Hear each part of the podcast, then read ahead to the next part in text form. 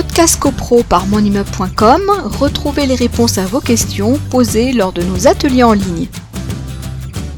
La première chose, c'est souvent c'est ce que les gens se, demandent parce qu'ils ne sont peut-être pas encore au conseil syndical. Et ils se demandent si tout le monde peut rentrer dans le conseil syndical, si eux sont légitimes pour y rentrer. Euh, qu'est-ce qu'il faut faire pour être au conseil syndical? Voilà, déjà c'est un peu avec un brin avec un brin d'humour parce que c'est une des questions qui m'ont été transmises on me demandait presque s'il fallait des aptitudes euh, euh, particulières. Alors, pas, de diplôme requis, pas de formation. C'est-à-dire qu'à partir du moment où vous êtes copropriétaire, euh, vous pouvez techniquement intégrer le conseil syndical. Mais effectivement, donc, qui peut intégrer le conseil syndical? Ce sont évidemment les copropriétaires, ainsi que leurs conjoints, les ascendants, descendants, les locataires accédants, les acquéreurs à terme. Tout cela peuvent participer, en tout cas peuvent postuler euh, à intégrer le, conseil syndical. Donc, pour faire bref, ce sont les copropriétaires, leurs ascendants, etc.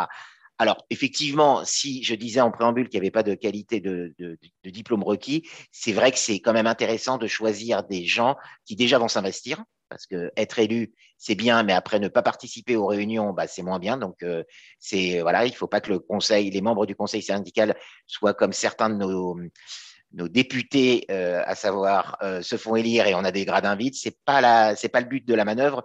Surtout que, comme je le disais, le rôle étant euh, élargi du conseil syndical, il faut qu'il il joue à plein son, son rôle. Donc, ce que je disais, c'est que effectivement, c'est euh, intéressant d'avoir des gens avec des compétences quand même euh, variées. Quand vous avez des gens qui ont des compétences en matière de bâtiment, euh, qui ont travaillé dans le bâtiment, qui ont des compétences d'ordre juridique, des compétences comptables, bah, c'est parfait pour le conseil syndical parce que c'est vrai que les, les trois secteurs d'un syndicat des copropriétaires, si vous avez l'aspect travaux, vous avez l'aspect gestion et vous avez l'aspect juridique. Donc, si vous pouvez avoir au sein du conseil syndical au moins une personne de chaque discipline, pas forcément un avocat, pas forcément un expert comptable, pas forcément un architecte, mais des gens qui ont quand même une certaine maîtrise de la chose, au moins euh, le conseil syndical qui doit assister le syndic aura une pertinence dans sa démarche vis-à-vis du syndic euh, lorsqu'il s'agira de contrôler les comptes. Euh, donc c'est important. Mais encore une fois, tout le monde peut l'intégrer à partir du moment où il est copropriétaire.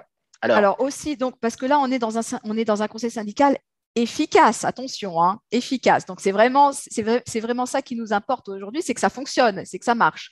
Tout à fait. voilà, donc quand on recrute euh, des membres du conseil syndical, donc première chose, essayez de d'avoir des profils euh, avec des aptitudes, des personnes qui euh, bah, peuvent apporter leur connaissance, leur savoir-faire dans différents domaines qu'on a nommés, le juridique, le technique, le comptable, etc.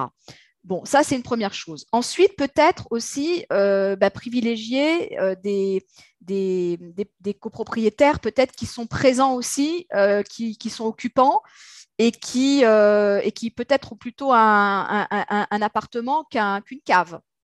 Alors, c'est vrai, euh, tu as raison d'aborder la question parce que dans les copropriétés, on a des copropriétés, ça dépend quel type de copropriété. Quand vous avez des copropriétés composées majoritairement de copropriétaires occupants, c'est tout de suite mieux parce que les gens sont sur place, voient ce qui se passe et donc vivent dans l'immeuble et peuvent répercuter au syndic ce qui va, ce qui ne va pas, etc.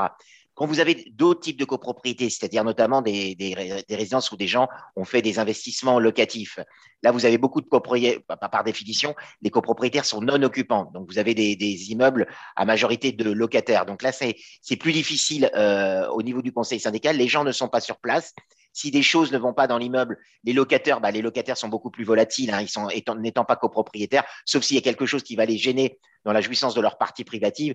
Mais si euh, quelque chose est dégradé en partie commune, ils vont peut-être pas forcément le relayer à leurs bailleurs. Et donc, si ces bailleurs-là intègrent le conseil syndical, c'est vrai qu'il faut que des gens soient euh, fasse des déplacements à l'immeuble de temps en temps et un, visu euh, directement parce que sinon, ça va un peu vider de, substance le, conseil syndical. Il y a un autre cas de figure qui est, à mon sens, important à, avoir, c'est quand vous avez des sociétés qui sont propriétaires de l'eau, donc les sociétés sont représentées par leurs euh, dirigeants ou un fondé de pouvoir, l'un ou l'autre. évidemment, ces sociétés peuvent intégrer le conseil syndical. Donc là, alors c'est pas pas écrit dans la loi, ces, sociétés peuvent tout à fait intégrer le conseil syndical, mais le bon sens, c'est quand même interroger la personne qui est présente à l'Assemblée générale et qui dit euh, voilà, moi je représente la société tant. Alors généralement, quand ce sont des sociétés, euh, ça peut être euh, des sociétés qui, sont propriétaires de plusieurs lots. Il faut s'assurer que les gens, que, que, ces sociétés seront présentes au, au conseil syndicaux. Ça m'est souvent été relayé en disant bah on a au conseil syndical un, une société qui est propriétaire de plusieurs lots, on ne la voit jamais. Donc c'est vrai qu'il faut avoir une certaine. Alors évidemment, vous allez l'interroger, on va vous dire oui, et puis si la personne est, pertinente, vous allez les lire. Mais euh, sachant que c'est une société, euh, le membre du conseil syndical pourra changer euh, de personne selon les, mouvements qui vont se faire à l'intérieur de cette société. Podcast CoPro par monimmeuble.com, retrouvez les réponses à vos questions posées lors de nos ateliers en ligne.